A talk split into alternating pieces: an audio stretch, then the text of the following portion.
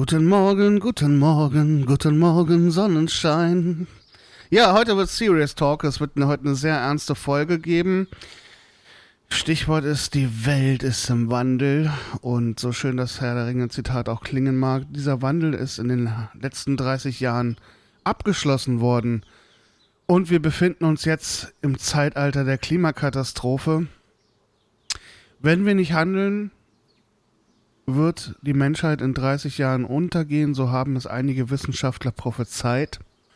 Ich mache diese Folge nicht aus politischen Gründen. Sie hat genauso viel mit Politik zu tun, wie die Politik die letzten 30 Jahre den Klimawandel bzw. die Klimakatastrophe verhindert hat, sondern ich wage aufgrund meiner alterlichen Weisheit eine Interpretation der Gegenwart und einen Ausblick in die Zukunft und möchte einfach verdeutlichen, wie wichtig die aktuelle Zeit und die aktuelle Bewegung ist und dass das, was wir gerade erleben mit Fridays for Future und den und der ganzen Awareness für das äh, Plastikproblem in den Weltmeeren, dass das gerade extremen Aufwind erlebt, ist unheimlich wichtig und ist unheimlich empowernd und kann vielleicht das Ruder nochmal rumreißen. Und es wäre einfach schön, wenn man in 30 Jahren einen Wikipedia-Artikel liest und darin steht, 2018 hat Greta Thunberg mit ihrer ersten Schul mit ihrem ersten Schulstreik eine Protestwelle losgetreten, die innerhalb der nächsten fünf Jahre für den Kohleausstieg gesorgt hat und sämtliche Länder mitgezogen sind und so doch noch die Erde gerettet werden konnte. Na, wer weiß. Jetzt erstmal ein bisschen Musik. So viel Zeit ist hoffentlich noch. All systems online. Engaging transmission. Connection established. Welcome to the landslide. Landslide.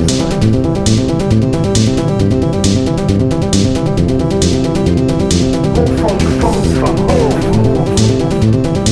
You're digitally connected to the backcountry. Auf dem Land wird es früher spät.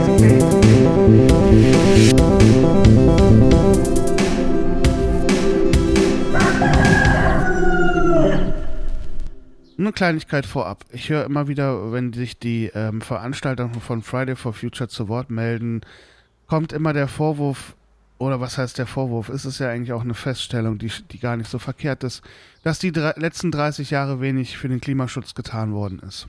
Und das mag, mag auf der einen Seite auf jeden Fall stimmen. Ist es zu wenig getan worden? Das ist ja wohl offensichtlich. Und da ich jetzt 36 bin und ich die Anfänge des Klimawandels mitbekommen habe und es äh, auf meine Kindheit als sehr bezeichnend gewirkt hat, möchte ich kurz ein bisschen was dazu erzählen, also einen kleinen Rückblick machen.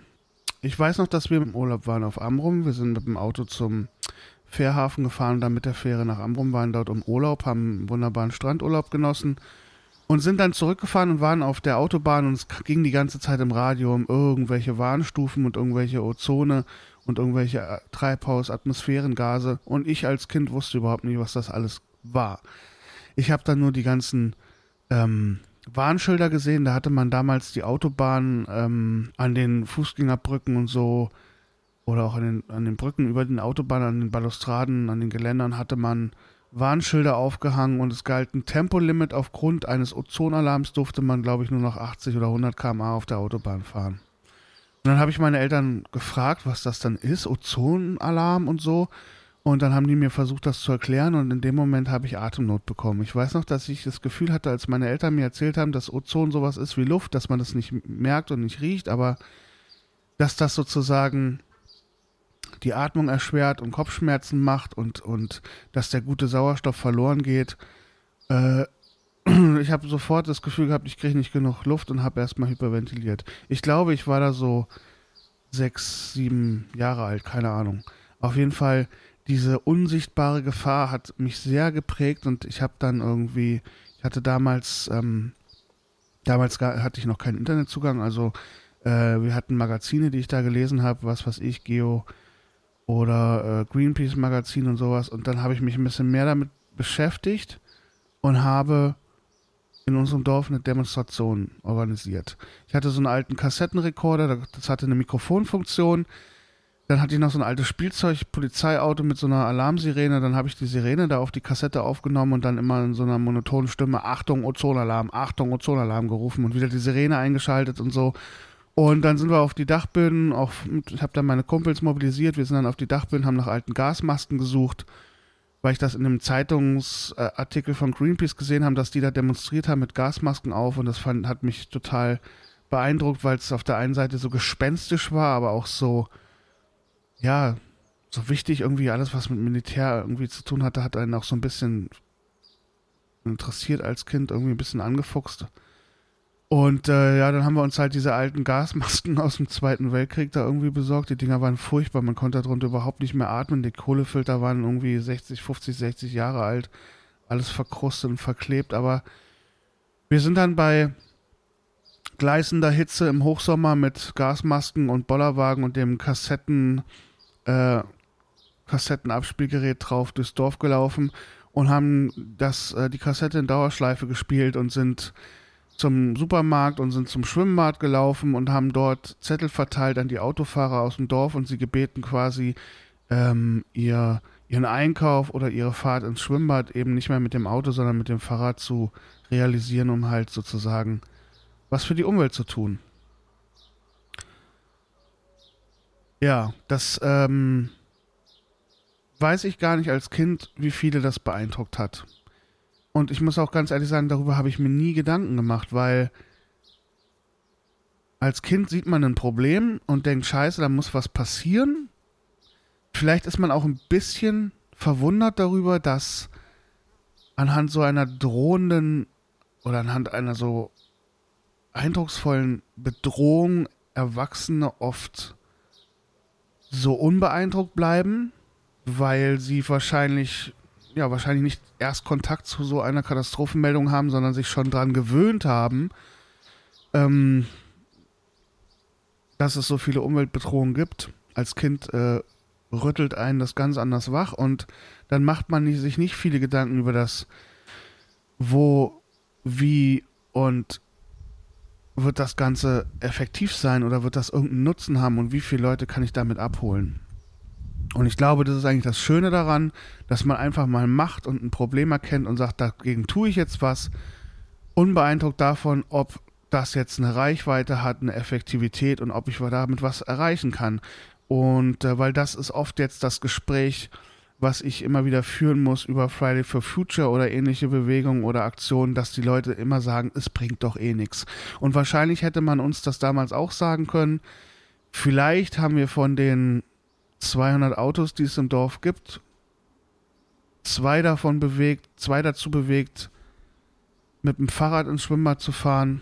Dann kann man das jetzt hochrechnen, 365 Tage hat das Schwimmbad nicht auf. Nee, so kann man es nicht rechnen. Man könnte jetzt ausrechnen, wie viele Kilometer und wie viel Gramm CO2 damit eingespart worden sind.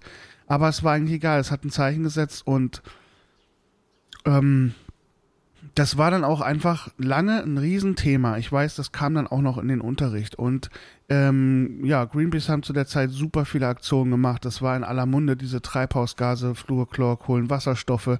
Es gab plötzlich Produkte, wo extra drauf stand, enthält kein, kein FCKW mehr. Es wurde damals schon darüber gesprochen, dass ähm, ja, Massentierhaltung Methan äh, produziert. Es wurde damals schon darüber gesprochen, dass wenn ein gewisser Temperaturumschwung erreicht ist, die Permafroste schmelzen können und da ganz viel äh, gefrorenes Methan sich auf den Meerböden befindet, dass das sozusagen die Reaktion nochmal beschleunigen kann. Ähm, es wurde damals noch von einem Ozonloch gesprochen, was sich über große Teile Afrikas und auch Europas bewegt hat. Da hat uns als Kinder dann immer die Angst äh, vor Hautkrebs umgetrieben. Es hatten dann auch zwei Personen bei uns aus dem Dorf plötzlich Hautkrebs. Da haben wir einen direkten Zusammenhang wahrgenommen. Das heißt, wir haben das wirklich als starke Bedrohung wahrgenommen und ich habe mir immer vorgestellt, wo jetzt dieses Ozonloch vielleicht gerade ist und ob ich da jetzt direkt drunter stehe oder ob das jetzt äh, ganz weit weg ist von mir und irgendwo anders Menschen verbrennt. Und irgendwann, äh, ja, irgendwann war das kein Thema mehr, weil es gab kein Ozonloch mehr. Das war einfach komplett alles weg. So. Naja, prägende Geschichte auf jeden Fall. Und während man sich so ein bisschen, während man sich so ein bisschen darauf verlassen hat, als gutgläubiges Kind, dass die Erwachsenen und die Politiker diese Bedrohung genauso ernst nehmen wie ein Kind und da entsprechend handeln werden und die Weichen so stellen werden, dass sowas nicht passieren kann, hat man sich offensichtlich äh, etwas getäuscht. Wobei man hier natürlich schon auch ein bisschen differenzieren muss zwischen Deutschland, Europa und an dem Rest der Welt, also anderen Ländern. Man muss schon eingestehen, und das fand ich eigentlich auch immer gut. Ich hab, war nie Patriot oder sowas, aber das war schon immer was, wo ich gesagt habe, das wären schon Dinge, ähm, da bin ich stolz drauf, dass, dass Deutschland da Vorreiter ist. Das waren schon Recycling, Mülltrennung, Klimaschutz, Umweltschutz generell ist schon mehr passiert als in manchen anderen Ländern. Wenn man sich angeguckt hat, während das in Deutschland in eine relativ gute Richtung ging, hat man von anderen Ländern noch mehr Katastrophen mitbekommen. Dann, war ja in Indien die ganzen Skandale mit den Chemiekonzernen und ähm, in China die große Emission, wo man teilweise in, in, in, den Städten manchmal die Hand vor Augen nicht mehr sehen kann aufgrund des vielen Smogs und sowas. Und dann gab es auch noch Berichte darüber, dass in Frankreich damals die Autos gerostet sind aufgrund des Ozonalarms. Und dann wurde das wieder revidiert und gesagt, naja, die Franzosen bauen halt, die bauen halt so schlechte Autos. Also es, es ging damals schon eigentlich auch so ein bisschen darum, den schwarzen Peter immer weiterzuschieben und das alles immer zu relativieren. Nichtsdestotrotz, ähm, meine Generation hat was geschafft und das ist der Atomausstieg das war so der Zeitgeist, als ich dann Jugendlicher war und man angefangen hat, äh, Umweltdemonstrationen zu machen und Proteste zu organisieren. Wir sind regelmäßig in Kassel auf die Gleise, wir haben den Castor beobachtet äh, und uns da über E-Mail-Verteiler informiert, wo der Castor jetzt eventuell rüberkommt. Wir haben uns da abgestimmt mit anderen Aktionen und haben ähm, versucht, die Gleise zu blockieren. Und äh, ja, dann waren wir auch bei der größten Menschenkette und sowas dabei und haben einfach, das war so unser Thema. Unser Thema war Atomkraft, weil neben diesem prägenden Ozonenalarmvorfall gab es noch einen anderen prägenden Vorfall und das war Tschernobyl. Und das war für mich als Kind genauso krasse, unsichtbare Bedrohung wie eben das mit dem Ozonalarm. Und die Situation war hier nämlich so, ich war mit meiner Mutter im Garten Gemüse ernten und dann kamen Nachbarn ganz hysterisch vorbei und meinten, was macht ihr denn noch draußen schnell ins Haus? In der Ukraine ist ein Atomkraftwerk explodiert. So. Und meine Mutter hat mich an die Hand genommen und sofort ins Haus geschliffen. Und dann saßen wir da drin, dann haben wir den Fernseher angemacht. Da hat man jetzt noch nicht so viele Bilder gesehen, aber es wurde eben davon erzählt.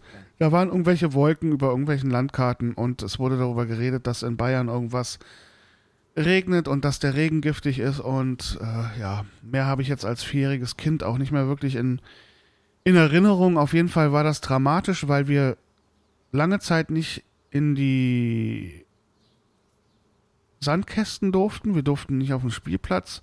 Wir durften vorsichtshalber auch nicht Sachen aus dem Garten essen. Wir durften dann im Herbst äh, keine Pilze sammeln und so. Und ähm, meine Eltern haben mir auch immer wieder versucht zu erklären, was das ist, weil ich auch immer wieder gefragt habe, was ist denn, was ist denn diese Strahlung? Was, was, was macht denn das?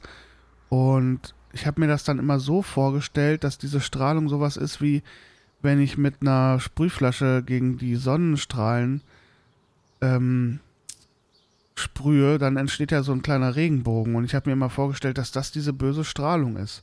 Und immer wenn ich dann einen kleinen Mini-Regenbogen gesehen habe, dachte ich, das ist jetzt giftige, böse Strahlung und die macht mich krank.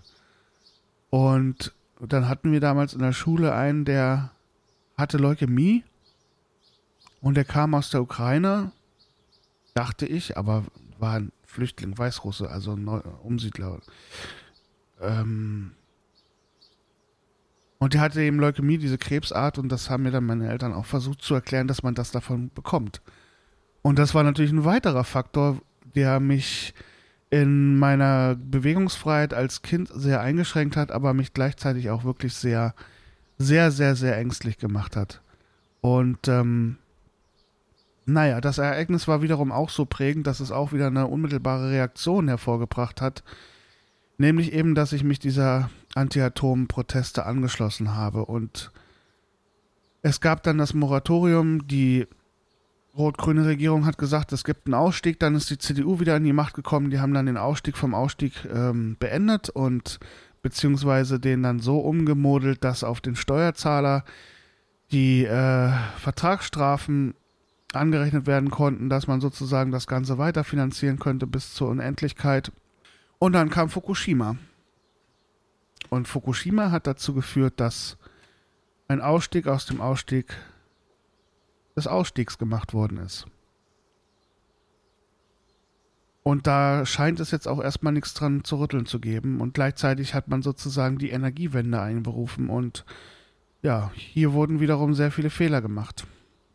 Aber das erstmal auf Hinblick, so das war der Zeitgeist meiner Generation, war die Atomkraft mit dem größten Unfall in Tschernobyl. Und vorher gab es bereits einen in Luzern in der Schweiz, der aber ziemlich gut vertuscht worden ist. Und danach gab es noch einen in Harrisburg und in England. Und ja, der massivste war äh, Tschernobyl und dann eben nochmal schön ergänzt mit Fukushima, damit äh, man auch auf jeden Fall nicht vergisst, wie, wie gefährlich diese Technologie ist und wie dreckig vor allen Dingen.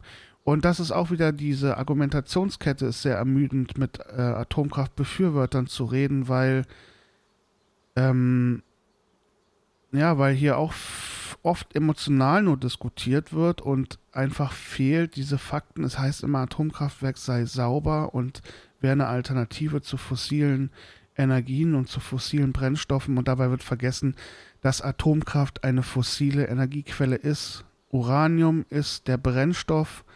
Uranium wird aus Minen gewonnen.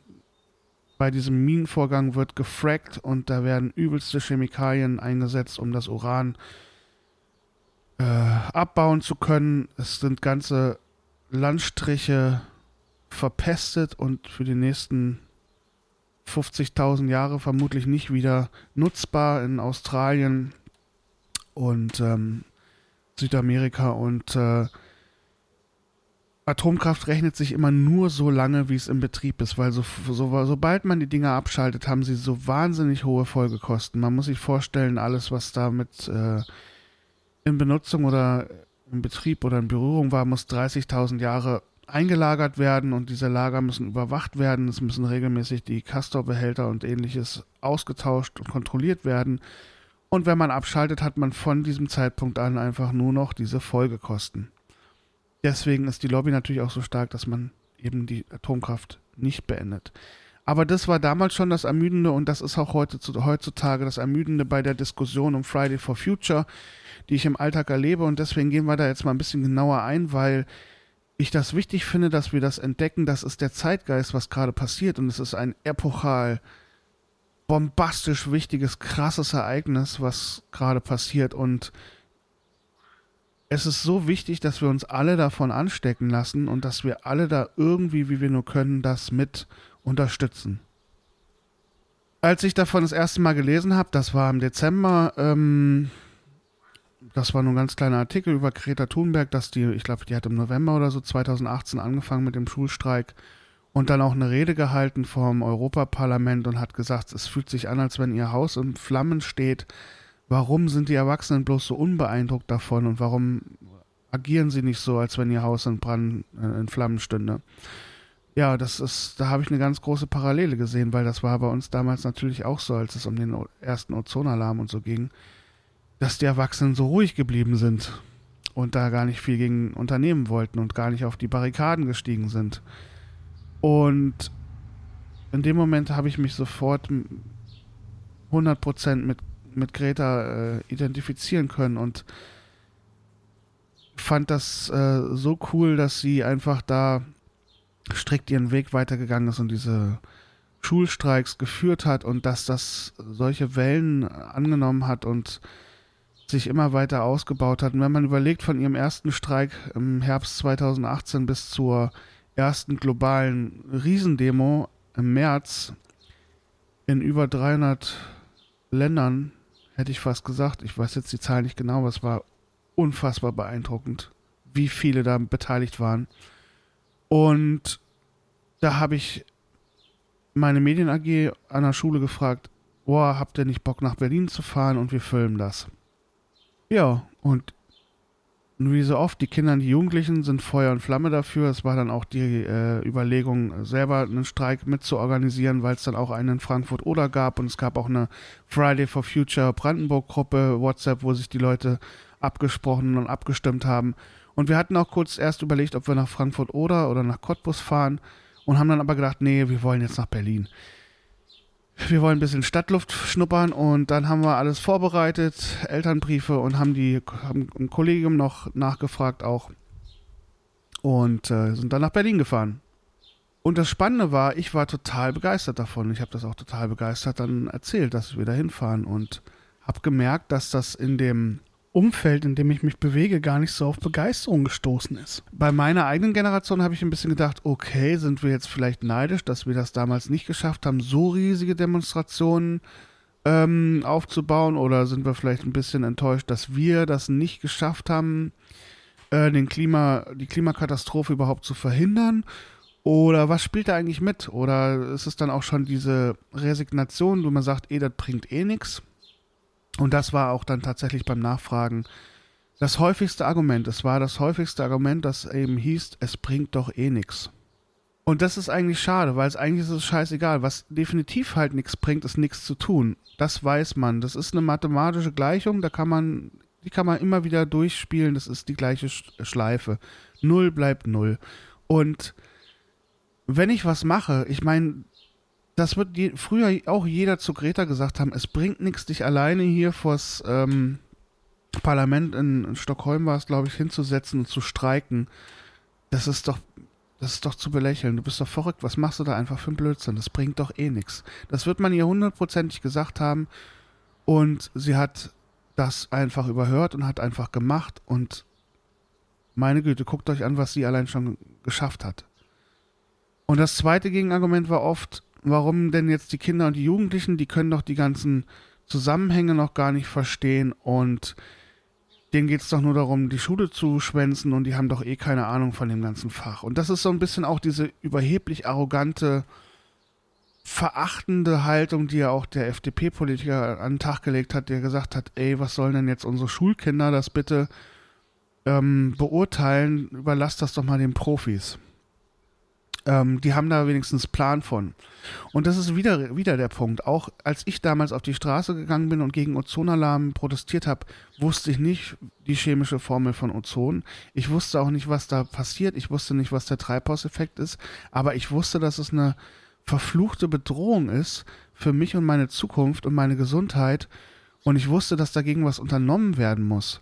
Und genau so steht den Schülern das Recht auch zu, dass sie sozusagen ihre Lebenswelt und ihre Zukunft retten oder sichern und dagegen protestieren, wenn eine Bedrohung eintritt, die das zerstört. Und dann ist es vollkommen egal, ob die in der Schule so gut aufgepasst haben, dass die haargenau erklären können, warum was wie jetzt passiert ist und alle Zusammenhänge verstehen.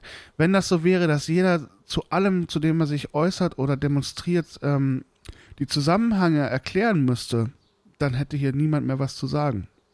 Was dann aber wirklich richtig schön war, und das ist auch wieder bezeichnend, nach dieser Aussage, mit der wahrscheinlich der Politiker versucht hat, das Ganze ein bisschen abzudeckeln und zu belächeln und klein zu machen, hat aber genau der gegenteilige Effekt stattgefunden, denn nun gab es Scientists for Future. Das heißt, die Profis haben sich hingestellt, haben gesagt, Alter, das, was die Kiddies da sagen und fordern, das hat sowas von Hand und Fuß und die haben sowas von Recht und dann haben die einfach mal ruckzuck eine Petition unterschrieben. Und als wir da in Berlin auf der Demo waren, haben wir auch einige von ihnen getroffen und interviewt.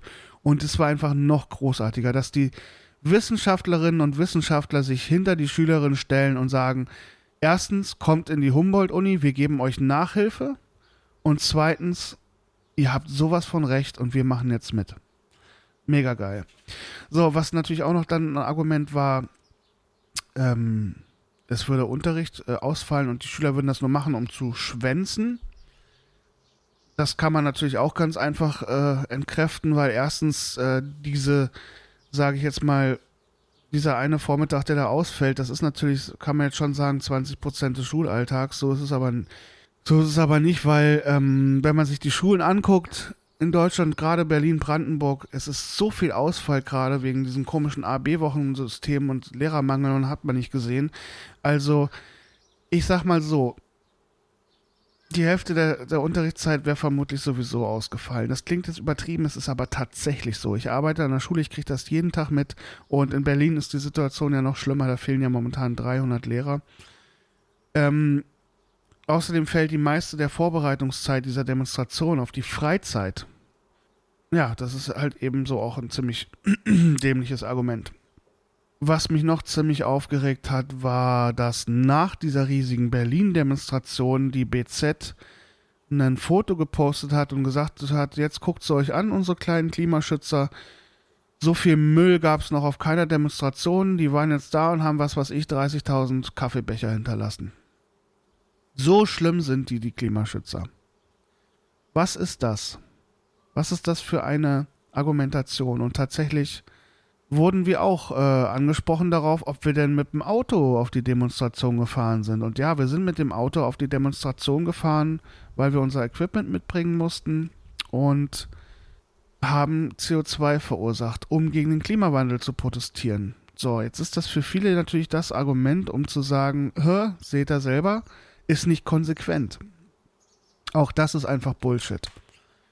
Die Demonstrationen richten sich in erster Linie an die Politiker, um als vom Volk erwählte Expertentum, sage ich jetzt mal in Anführungsstrichen, eben Experten in, für die verschiedenen Bereiche zu benennen, eben die Minister, und diese dann Entscheidungen fällen, die dem Wohle des Volkes dienen. Das ist ja auch diese berühmte Vereidigung, die da gemacht wird. Und dass eben die Verbraucher geschützt werden durch ihren Verbrauch keinen Schaden anzurichten. Zum einen, aber zum anderen auch wichtige Klimaschutzziele zu stecken und zum anderen auch den Klimawandel bzw. die Energiewende zu beschleunigen. Und das sind einfach Weichen, die gestell gestellt werden, die äh, stellen nun mal die Politiker und nicht äh, ich oder irgendjemand anders. Und diese Demonstration ist eine Solidarisierung weltweit von Kindern und Jugendlichen, die sagen, so, wir haben euch genug und lange genug zugeguckt und ihr macht das jetzt gefährlich anders. Und da hat dieser scheiß Kaffeebecher, den man mit auf eine Demonstration nimmt und hinterher in den Mülleimer wirft und der Mülleimer ist irgendwann voll, wenn halt statt 30.000 Leute drei Millionen kommen, weil die Stadtreinigung sich da nicht vorbereitet hat. Nein, hat sie natürlich schon weil die Demonstranten damit nicht gerechnet haben, dass so viele Menschen kommen und es sozusagen zum Müll kommt. Wie irgendwie auch bei, was weiß ich, damals bei der Love Parade oder sonst irgendwas. Oder irgendwelchen Volksfesten, 1. Mai. Also es ist absoluter Blödsinn zu sagen, es war so viel Müll wie noch nie auf irgendeiner Demonstration. Absoluter Bullshit. Die, ähm, der Artikel ist dann, glaube ich, auch nochmal geändert worden dahingehend. Aber das eben zu benutzen, um die Jugendlichen zu diskreditieren und zu sagen, äh, ihr seid scheinheilig und ihr vertretet nicht die richtigen Interessen, ist absoluter Bullshit. Und mit welcher Genüsslichkeit manche Menschen auf mich zugekommen sind und gesagt haben, hahaha, sieh mal da, das ist alles für den Arsch. Das ist so eklig eigentlich, dass Menschen eine Art Schadenfreude entwickeln, weil sie ein total scheinheiliges, beschissenes Argument nutzen, um das alles zu relativieren und zu diskreditieren. Da fragt man sich doch, was steckt hinter so einer Motivation, so feindselig und herablassend und schadenfroh zu sein. Und es wird wieder vergessen, dass Fridays for Future auch dafür eintritt, dass man eben nicht das Individuum in die Verantwortung nimmt und sagt, du bist schuld am Klimawandel, weil du hast jetzt wieder eine Plastiktüte gekauft und du hast jetzt wieder Kaffee aus dem Pappbecher getrunken und du bist jetzt wieder am Wochenende oder in deinen Ferien nach Mallorca geflogen, du bist schuld am Klimawandel. Darum geht es nicht. Es geht darum, politische Lösungen und Ziele zu finden, um global und mit den globalen Bündnissen eine effiziente, unmittelbare und nachhaltige Strategie zu entwickeln, die Klimakatastrophe zu verhindern und die damit verbundenen Folgen zu verhindern. Denn was das zur Folge haben wird, ist Tatsache das, dass es den Reichen nach wie vor gut gehen wird und dass es den Armen noch schlechter gehen wird. Weil der Klimawandel wird die Ärmsten am härtesten treffen. Also hört verdammt nochmal auf, in den Sessel zu furzen und andere an den Pranger zu stellen, die diese Welt noch retten wollen. Was ist das denn? Ein schlimmeres Klischee von einem erwachsenen Betonkopf kann es ja wohl kaum geben. Ja, aber wie geht's weiter? Ich kann es nur wiederholen, es ist ein extrem wichtiges Ereignis, was da momentan stattfindet. Und es ist extrem wichtig, dass wir, dass jeder oder jede ihren Beitrag, seinen Beitrag leistet, das zu unterstützen. Und damit meine ich jetzt nicht nur den Scheiß irgendwie bei Instagram oder bei Facebook zu teilen, das ist ein Anfang, aber auch zu gucken wirklich, wie kann man diesen Prozess, diese Lawine jetzt am Leben erhalten, weil das ist einfach das Wichtigste bei so einem Movement ist, dass da Bewegung drin bleibt. Und wie gesagt, es gibt kein Argument mehr dagegen, das nicht zu tun. Es gibt so viele Wissenschaftler, die sich dem angeschlossen haben und gesagt haben, es stimmt, der Klimawandel, der vor 30 Jahren noch ein Klimawandel war, ist mittlerweile eine Klimakatastrophe. Da gibt es auch keinen Wissenschaftler mehr, der seriös ist und noch seinen Doktor hat, der behauptet, das ist erfunden. Weil jetzt kann man auch 30 Jahre zurückblicken und sagen, das ist nicht erfunden. In den 90ern haben das die Wissenschaftler gesagt. Da gab es eine, die haben darüber gestritten, die haben gesagt, ja, vage Vermutung, da kann auch wieder sich selber irgendwie regulieren oder sich doch nochmal ändern. Und die anderen haben gesagt, das ist ganz gefährlich. Und klar, bei sowas muss man vielleicht aufpassen. Aber jetzt hat man das 30 Jahre beobachtet und man weiß, es ist diese, diese dunkle Bedrohung ist keine vage Vermutung gewesen, keine Panikmacher, kein Angstmachen, kein Repressalium der Wirtschaft zu schaden, sondern die ist todernst. Und todernst ist wirklich todernst. Und das will ich auch nochmal sagen am Ende, um das einfach nochmal zu verdeutlichen. Das, was gerade hier geschichtlich passiert, mit dieser globalen Bewegung, mit diesen vielen Millionen Schülerinnen und Schülern, die auf die Straße gehen und diese Proteste anführen und mittlerweile unterstützt werden von Lehrern, Eltern und Wissenschaftlern und Freunden und keine Ahnung und ähm, Mütter für Fridays for Future und Omas für Future und so weiter und so fort. Dieses Ereignis wird im Rückblick ein monumentales, epochales, bombastisch wichtiges Ereignis sein. Und das ist vielleicht eines der größten Ereignisse, die wir als Menschheit noch so erleben können.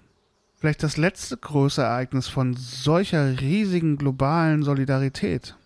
Und jetzt will auch ich den Teufel nicht an die Wand malen, aber ich will damit einfach nochmal zeigen, wie beeindruckend und wie wichtig dieses Ereignis ist. Und wie krass es ist, dass wir Teil davon sein können und das miterleben. An der Stelle nochmal super, super herzlichen Dank an Greta Thunberg, dass sie das losgetreten hat und auch an die ähm, deutschen Organisatoren, die ich kennengelernt habe in Berlin, also Franzi, Luis und Luisa. Und die haben auch alle Instagram-Accounts, Friday for Future Berlin, Luisa Neubauer, Luis und Franziska habe ich jetzt nicht, Luis Motel und Franziska Scholz, glaube ich, weiß ich jetzt gar nicht. Auf jeden Fall findet man die auch bei Instagram. Und das sind die jungen Leute, die das in Berlin organisiert haben.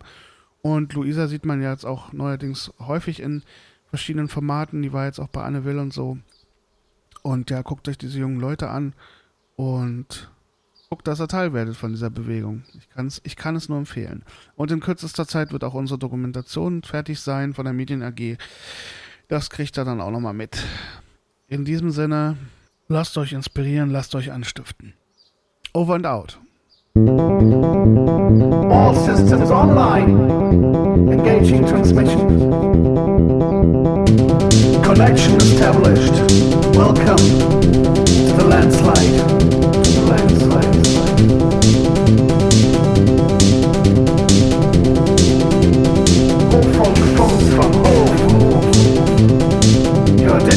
Connected to the backcountry.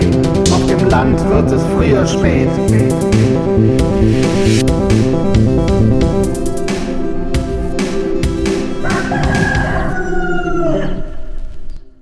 Ja, wie so häufig so immer heute äh, wieder ein kleiner Tipp aus der Region, eine kleine Werbeanzeige unbezahlt, ohne Werbung zu machen zu wollen. Ich empfehle heute den Planet Erde. Ein wunderschönes grün-blaues planetarisches Habitat für verschiedene Spezies. Es gibt eine Spezies, die nennt sich die größte. Sie denkt, sie weiß alles. Doch egal welches Messkriterium man ansetzt, wird man schnell merken, sie ist eigentlich eine der schwächsten und rückwärtsgewandten Spezien überhaupt, denn sie hat ein ganz großes Manko. Sie ist die einzige Spezies, die in der Lage ist, ihre eigene Lebensumwelt zu zerstören. Deswegen umso mehr nochmal die dringende Empfehlung, guckt euch euren Planeten nochmal ganz genau an. Schon bald wird es einige der Sehenswürdigkeiten vielleicht nicht mehr geben. Und weil mir das Symbol des Kaffeebechers so gut gefällt, muss ich euch jetzt noch einen kleinen Song einspielen von einer Band, die ich 2008 in meinem Berliner Studio aufgenommen habe. Die Band hieß Iswat, der Song heißt Kaffeebecher. Ich grüße Robert, Thomas und Patrick und hoffe, dass ich den Song jetzt spielen darf, weil die Band hat sich längst aufgelöst. Und das ist noch ein kleines Zeitzeugnis von einem Kaffeebecher, der die Welt retten könnte. Viel Spaß beim Anhören und bis bald.